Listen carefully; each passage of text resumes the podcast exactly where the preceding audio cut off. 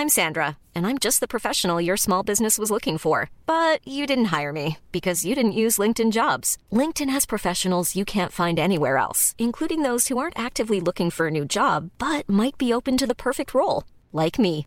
In a given month, over 70% of LinkedIn users don't visit other leading job sites. So if you're not looking on LinkedIn, you'll miss out on great candidates like Sandra. Start hiring professionals like a professional. Post your free job on linkedin.com/people today. When you're ready to pop the question, the last thing you want to do is second guess the ring. At Bluenile.com, you can design a one-of-a-kind ring with the ease and convenience of shopping online. Choose your diamond and setting. When you find the one, you'll get it delivered right to your door. Go to Bluenile.com and use promo code LISTEN to get $50 off your purchase of $500 or more. That's code LISTEN at Bluenile.com for $50 off your purchase. Bluenile.com code LISTEN. Bonjour, c'est Thibault Lambert et vous écoutez Code Source, le podcast d'actualité du Parisien. Alice a 44 ans et pendant une quinzaine d'années, elle a vécu sous l'emprise de son ex-mari avec qui elle a eu sept enfants. Cet homme, un fervent catholique, lui imposait un mode de vie austère de femme au foyer, rythmé par l'école à la maison, les prières et la messe tous les jours. Il exerçait sur elle et sur leurs enfants des violences physiques et psychologiques. Alice, qui témoigne sous un nom d'emprunt, Alice d'Avril, raconte le calvaire qu'elle a vécu dans un livre paru en février. Il s'intitule Femmes, soyez soumises à vos maris, une phrase tirée de la Bible dans la lettre de Saint Paul aux Éphésiens. Alice raconte son histoire dans Code Source au micro d'Ambre Rosala.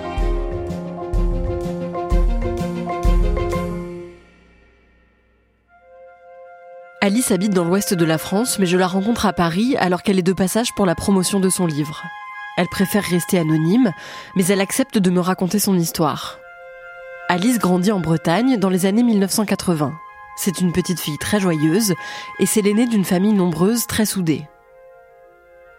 J'ai des parents qui s'aiment euh, très fort, qui se disputent jamais d'ailleurs. Des parents euh, qui nous ont élevés dans la religion catholique, mais une religion catholique très ouverte. Voilà, on va à la messe le dimanche, en famille, euh, mais c'est tout. Voilà, ça s'arrête là. Alors, si, bien sûr, les valeurs de bienveillance, d'ouverture, mais vraiment très soft, quoi.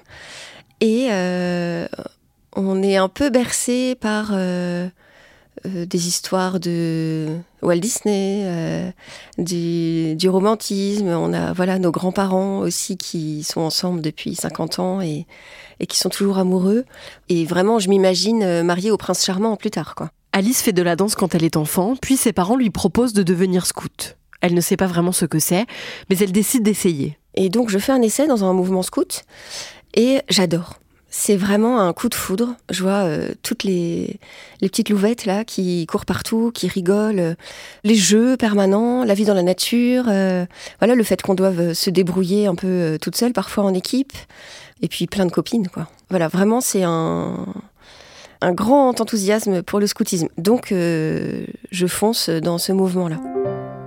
Ce mouvement scout est réputé pour être traditionnaliste, ce qui n'est pas du tout le cas de ses parents. Mais comme Alice s'y plaît beaucoup et qu'elle s'y fait plein de copines, ils acceptent qu'elle continue. Au fil des ans, elle prend des responsabilités dans le mouvement et pour suivre ses amis, elle entre au lycée dans un établissement privé catholique très pratiquant. Quand elle a 16 ans, elle rencontre Henri, le grand frère de l'une de ses copines. Il a 15 ans de plus qu'elle et il est officier de la marine. Il est euh, fascinant parce qu'il a une aura, tout le monde a l'air d'accord sur le fait que euh, quand il parle, on se tait, on l'écoute. Euh, il parle très très bien et donc euh, euh, je vois là toutes mes copines qui sont un peu béates quand il parle.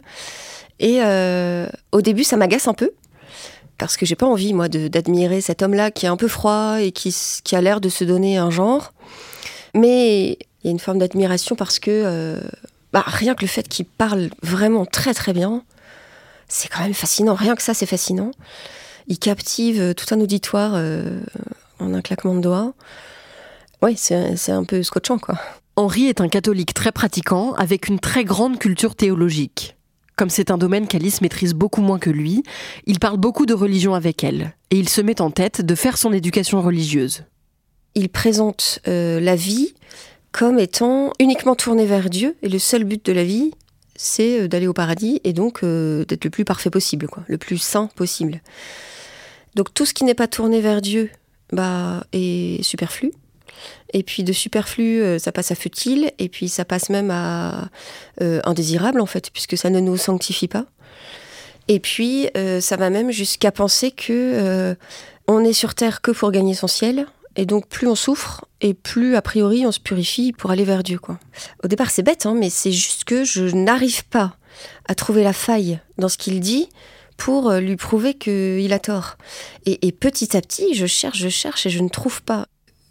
Il me conseille des lectures et je me dis ah bah oui tiens euh, comme ça si je sais je pourrais enfin peut-être gagner les joutes verbales euh, parce que j'en saurais un peu plus. Et c'est comme ça que je me mets à lire pas mal d'ouvrages, à regarder euh, des conférences, euh, et puis euh, à l'écouter parler finalement. Et effectivement, je me mets à me dire qu'il a forcément raison. Et puis, il est très fervent, il prie beaucoup, il va à la messe tous les jours, il se confesse une fois par semaine. Donc, je me dis que forcément, il est tout près de Dieu, quoi. Et les autres, en plus, ont l'air de le considérer comme tel. Donc, je me mets à, à penser comme ça. Henri devient un mentor pour Alice. À 18 ans, elle commence des études pour devenir infirmière et elle espère secrètement pouvoir un jour devenir médecin. Un prêtre de sa paroisse lui dit qu'elle devrait entrer dans les ordres et se consacrer à la vie religieuse, mais elle n'en a pas du tout envie. J'ai envie de fuir ce destin-là qui a l'air de vouloir me tomber dessus. J'ai vraiment pas envie, j'ai envie d'être médecin, etc. Et d'être mariée, enfin, toujours avec mon prince charmant. Mais puisque voilà, Henri a réussi à me faire penser qu'on est sur Terre que pour gagner son ciel, il faut quand même que euh, j'aille vers Dieu. Et j'en viens à me dire que peut-être pour échapper à la vie religieuse, me marier avec lui, ça serait une bonne solution. Voilà, de conjuguer mes rêves de prince charmant euh, avec euh, cette nécessité de se sanctifier. Puisqu'Henri a l'air d'être le plus proche de tout ce que je connais de, de Dieu, c'est moi qui lui demande si finalement il voudrait pas qu'on se marie pour que on s'entraîne vers Dieu. Il ne me répond pas au départ. Et puis un jour, il m'explique que oui, il est en recherche euh, d'une jeune fille pour se marier. Il veut absolument que euh, cette jeune fille réponde à plein de critères qu'il a préétablis. Il a dressé un tableau dans lequel euh, entre toutes les jeunes filles avec tous les critères, quoi. Donc la ferveur, la vie de prière, l'intelligence, la beauté physique, l'acceptation de faire l'école à la maison aux enfants, de pas travailler, etc. Alors je trouve ça complètement sidérant hein, au départ, mais il finit par me dire que je suis pas trop mal placée euh, dans ce tableau. Et il finit par me dire qu'à une veillée de prière, il, a eu la révélation et qu'effectivement, on va se marier quoi. Malgré le fait que bon, je suis quand même pas euh, au max de tous les critères, c'est moi qui vais me marier avec lui. Dans ma petite tête, j'étais plus très sûre de vouloir me marier avec lui parce que quand même c'était assez aride euh, émotionnellement je me retrouve à bah, pas avoir le choix finalement, puisque si c'est Dieu qui a dit à une veillée de prière à Henri qui devait se marier avec moi, bon, j'ai plus qu'à suivre, j'ai plus de questions à me poser. Alice et Henri se fiancent quand Alice a 20 ans et lui 35. Elle se dit que maintenant qu'ils sont fiancés, ils vont forcément vivre une grande histoire d'amour. J'ai envie de le voir, j'ai envie de passer du temps avec lui, euh, et systématiquement, je suis déçue. On se voit très très peu parce que ses parents considèrent que fiancé on n'a pas à se voir, à moins qu'on ait un chaperon derrière. Euh, on se voit à la messe, mais enfin bon, à la messe on discute pas. Quand je veux euh, le toucher, lui toucher les mains, euh, l'embrasser, je me fais rembarrer parce que c'est trop sensuel et il faut pas, on n'est pas mariés. Oh et en fait, je prends des claques, quoi. En fait, je prends des claques, je prends des claques. Je m'accroche aux rares signes que j'ai eu d'affection. Je m'accroche à un bouquet de fleurs qui m'a déposé dans la véranda. Je m'accroche à, à des lettres qu'il m'a écrites dans lesquelles il disait qu'il voulait m'aimer.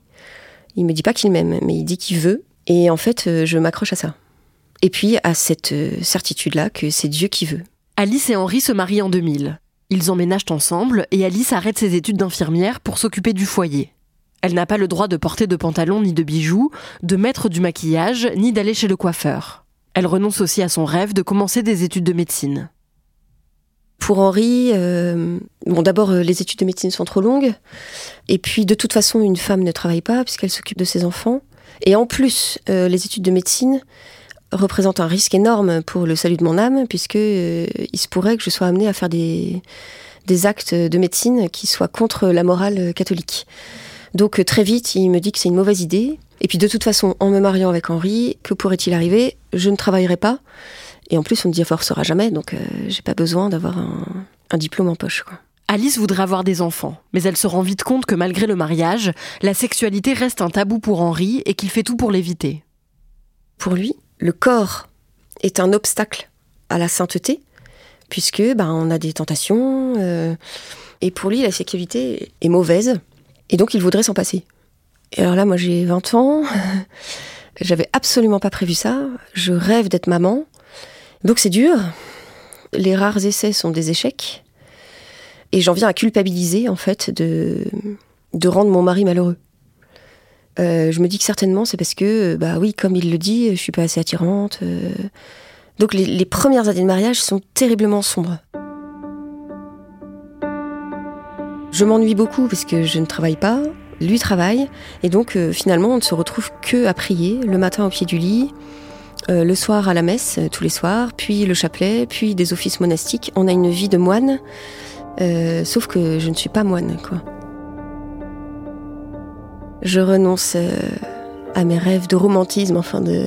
Évidemment que, je rêvais d'être aimée, et en fait, euh, je suis pas aimée. Je renonce à tout, à mes rêves bon, de, métier, et puis à mes rêves de maternité, puisque la sexualité étant inexistante, évidemment que je ne serai pas maman.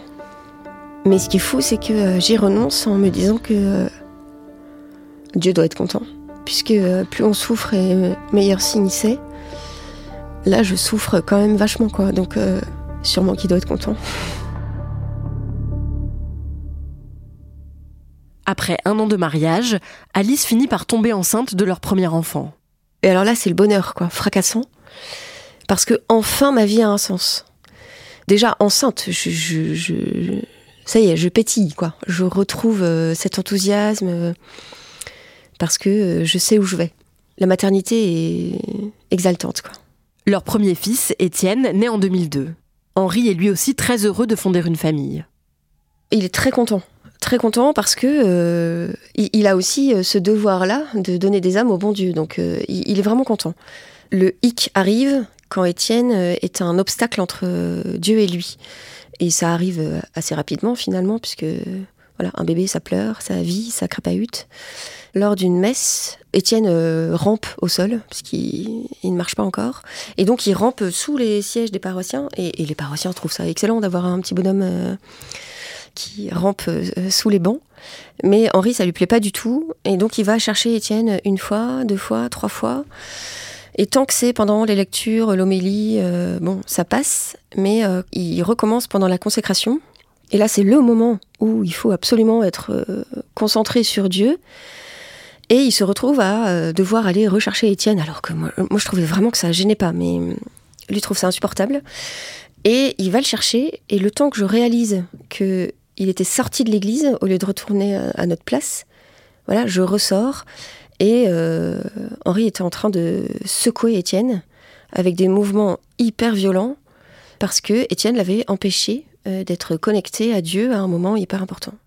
À l'âge de 30 ans, Alice a déjà 5 enfants qui ont entre 7 ans et quelques mois seulement. Les enfants ne sont pas scolarisés et Alice ne travaille pas pour s'occuper d'eux et de la maison. Chaque matin, Alice et Henri commencent la journée par une prière. Après la prière euh, à deux, Henri part travailler et euh, donc moi, je m'occupe du lever des enfants, puis de l'école à la maison. Et ça me prend beaucoup de temps, parce que pendant que je fais l'école aux grands, il y, a les petits qui sont là, et que, avec les tétés, les bains, puis le repas, et pendant la sieste des petits, les grands rebelotes euh, travaillent. Et puis le soir, en fait, euh, avant que Henri rentre du travail, moi je, fais en sorte que tout soit impeccable à la maison. Parce que au fur et à mesure des années, je me rends compte que ce qui est très problématique chez lui, ce sont les colères, qui sont incontrôlables, et donc il faut absolument éviter les colères. Or, un rien peut le mettre en colère. La paire de chaussettes qui n'a pas été mise au sale. Donc tout ça, il faut absolument euh, éviter euh, les situations où ça va déraper. Quotidien est austère parce qu'il n'y a pas de... Enfin, tout ce qui n'est pas pour Dieu est superflu. Si c'est que pour le plaisir, euh, c'est à bannir. Donc il n'y a pas de film, il n'y a pas de... Même des jeux de société, enfin voilà, il n'y a pas ça. Assez rapidement, je pense, j'en peux plus de cette euh, austérité dans la prière. Euh, j'en peux plus de ces prières récitées là qui n'en finissent pas. Ces prières en latin me correspondent pas. J'ai l'impression que c'est creux, c'est vide. Je culpabilise beaucoup de ressentir ça, et donc j'essaye d'en faire encore plus pour essayer de, de m'améliorer. Donc je me mets à, à, bloquer un moment dans la journée, dans mon quotidien effréné là, pour euh, dire le rosaire parce qu'il faut absolument que j'y arrive quoi. Et en fait, euh, plus ça va et plus je m'assèche intérieurement, à tel point que à un moment, je, en faisant le signe de croix, euh, je me rends compte que je dis 1, 2, 3, 4 quoi. Mais parce que je, je n'en peux plus. Et pourtant, il n'y a pas le choix parce que c'est ce que Henri réclame. Alice n'a pas le droit d'avoir une carte bleue. Elle n'a qu'un chéquier pour aller faire les courses chaque semaine et doit justifier chaque dépense. À la maison, Henri est de plus en plus sévère avec les enfants. S'il estime qu'ils sont trop agités, il peut les enfermer dehors, dans le froid, à peine vêtus, pendant plusieurs heures. Du mieux qu'elle peut, Alice essaye donc de tout anticiper pour éviter que son mari ne se mette en colère contre ses enfants en plus des, raisons morales et religieuses, euh, ce qui m'interdit de penser à le quitter, c'est le fait que je ne serai plus là pour les protéger. Voilà, cette vigilance-là que j'ai euh, toute la journée, euh, forcément, si je suis plus là, elle ne sera pas là. Et donc, ça veut dire que les dérapages seront plus nombreux et je ne serai plus là pour protéger les enfants. Donc, non, non, c'est impossible. Après 12 ans de mariage, Alice et Henri ont 7 enfants. Henri l'accable régulièrement de reproches, la rabaisse sur son physique ou ses capacités intellectuelles. Et il continue de s'en prendre aux enfants. Je vais de plus en plus mal. J'ai envie de mourir euh, plusieurs fois par jour. La seule chose qui me raccroche à la vie, c'est de me dire que faut que je prépare euh, à manger aux, enfants ou que j'aille les coucher ou que voilà je sois là pour euh, quand, Henri rentre que tout soit rangé. Mais je, je suis persuadée qu'il n'y a pas de solution. Je ne peux pas partir. Euh, j'ai un mari qui est de plus en plus violent. Euh, j'ai l'impression d'être euh, de plus en plus nulle sur tous les plans. J'en suis arrivée à un point où j'ai plus aucune considération pour moi, quoi. Et donc je sais que je vais mourir. Et le déclic, c'est de me rendre compte que mes enfants ont plus besoin d'une maman vivante que d'une maman morte. Et le jour où, où je comprends ça, que je vais mourir et que en fait je ne peux pas mourir, c'est pas possible. Là, il y a une force de vie qui se met en route et qui fait que rien ne peut plus m'arrêter. Et la seule solution pour vivre, c'est de partir.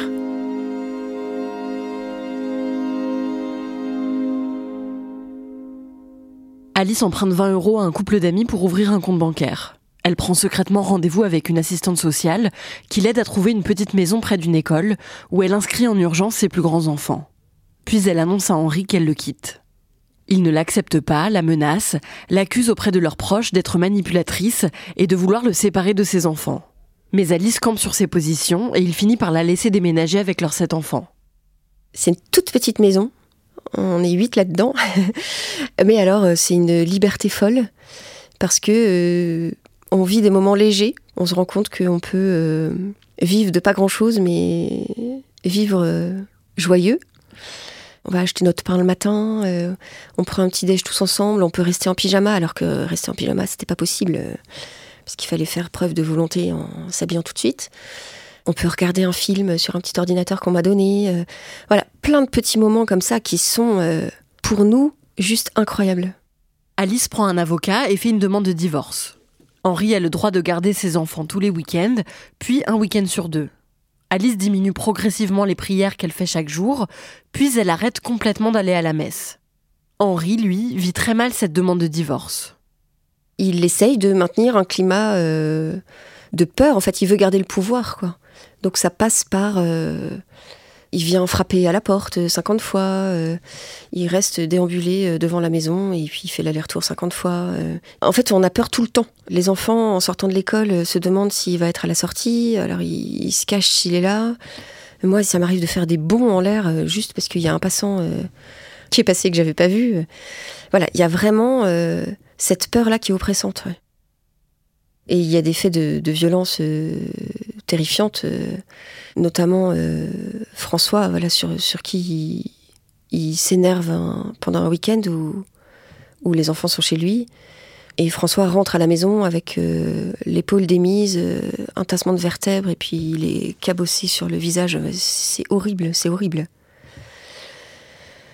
Et malgré ça, je suis obligée de continuer à lui redonner les enfants, quoi. Un signalement est fait auprès de la protection de l'enfance et Henri perd son droit d'hébergement sur ses enfants. En 2018, Alice passe un diplôme et devient professeure dans un collège. L'année suivante, après de longues procédures judiciaires, le divorce entre Alice et Henri est prononcé, sept ans après son départ. Je redécouvre les petits plaisirs de la vie euh, et je réapprivoise euh, voilà mon corps de femme, ma vie de femme. Euh. je redécouvre le fait de m'habiller comme je, voudrais. voilà, je m'achète des talons, c'est incroyable, un pantalon. Je, vais chez le coiffeur, je mets des boucles d'oreilles. Enfin voilà, tout ça c'est complètement nouveau. L'emprise était tellement puissante que j'étais intimement persuadée de tout ce qu'il disait et je ne me voyais qu'à travers ses yeux. Donc euh, j'étais vraiment, mais sûre, sûre qu'il avait raison quand il me faisait penser que euh, voilà, j'étais pas belle, j'étais bête, j'étais en dessous de tout quoi. J'étais sûre de ça. Et donc euh, ça rend encore plus puissant cet élan de vie là, de me rendre compte que finalement je des gens peuvent me faire confiance pour travailler. Euh, je me rends compte que peut-être que je suis pas si moche que ça. Voilà, tout ça c'est très nouveau. Et effectivement, euh, petit à petit, cette joie qui était étouffée, j'avais mis un couvercle en fait hein, sur euh, mon propre caractère. Tout ça renaît. Oui, c'est vraiment une nouvelle vie.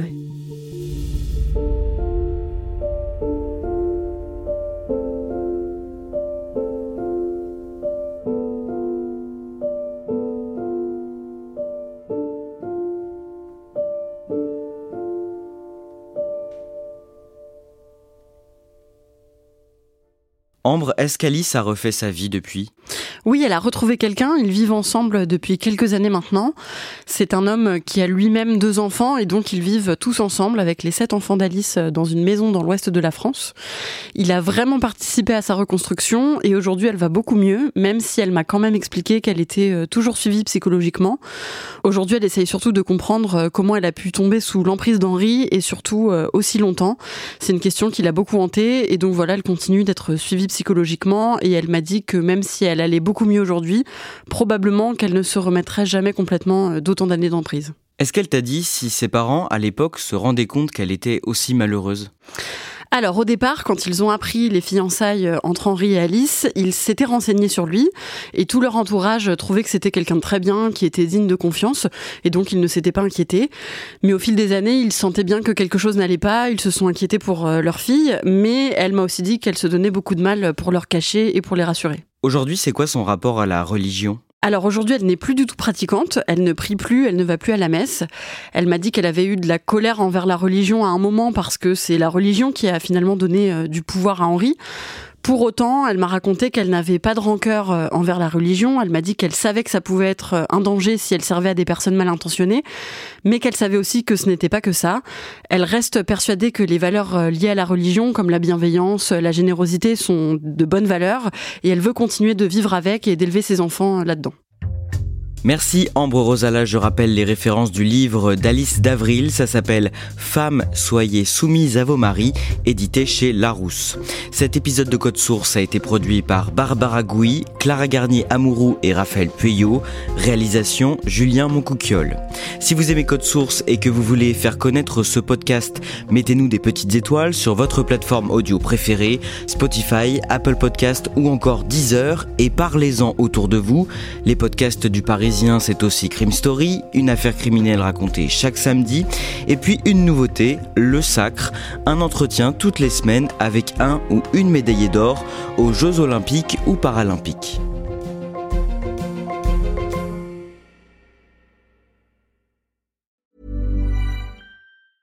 Small details are big surfaces. Tight corners are odd shapes. Flat, rounded, textured or tall. Whatever your next project, there's a spray paint pattern that's just right. Because Rust new Custom Spray 5 in 1 gives you control with five different spray patterns so you can tackle nooks, crannies, edges, and curves without worrying about drips, runs, uneven coverage, or anything else. Custom Spray 5 and 1, only from Rust When you need mealtime inspiration, it's worth shopping Kroger, where you'll find over 30,000 mouthwatering choices that excite your inner foodie. And no matter what tasty choice you make, you'll enjoy our everyday low prices, plus extra ways to save, like digital coupons worth over $600 each week. You can also save up to $1 off per gallon at the pump with fuel points. More savings and more inspiring flavors make shopping Kroger worth it every time. Kroger, fresh for everyone. Fuel restrictions apply.